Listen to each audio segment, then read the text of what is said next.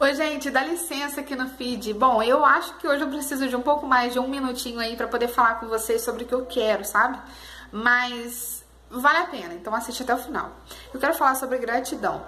E eu, particularmente, sou uma pessoa que gosta de capturar várias reflexões de vários ângulos e pontos sobre um determinado tema.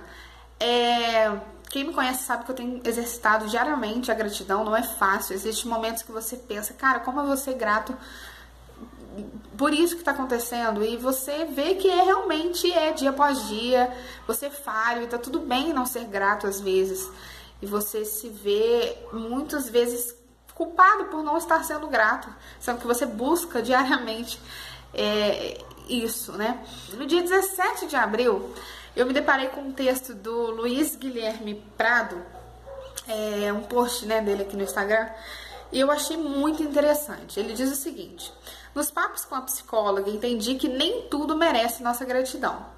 Eu pensei, ufa, beleza. Tá tudo bem não ser grato pela pandemia, por um relacionamento abusivo, um chefe escroto. Mas a pessoa diz, ah, mas foi dali que eu aprendi, né? Tem, tem essa reflexão também. Aí ele diz, você aprendeu, mas ninguém te ensinou. Reflita. De fato. Grato por quê, então? Grato por quem? E ele continua: muitas vezes a gente emprega o sentimento de gratidão numa relação onde nós entregamos muito mais que o outro lado e tentamos romantizar coisas que não nos fazem e nunca nos fizeram bem.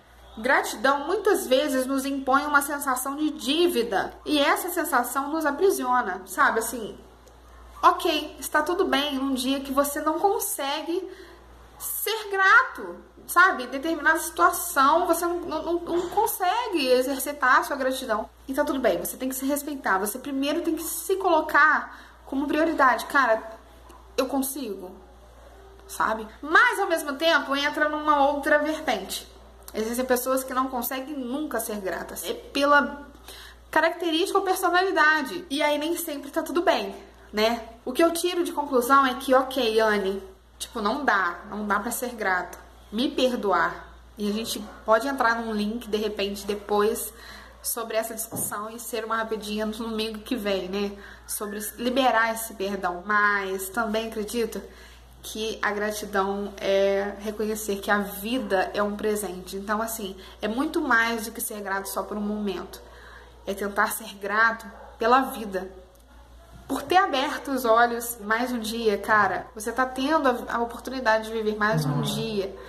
E isso é incrível. Por mais que exista momentos que sejam ruins e que você não consiga ser grato por eles, você está tendo a oportunidade de viver parte desse princípio. E eu espero muito, desejo de coração que vocês possam ser gratos à, à vida. É isso, um beijo!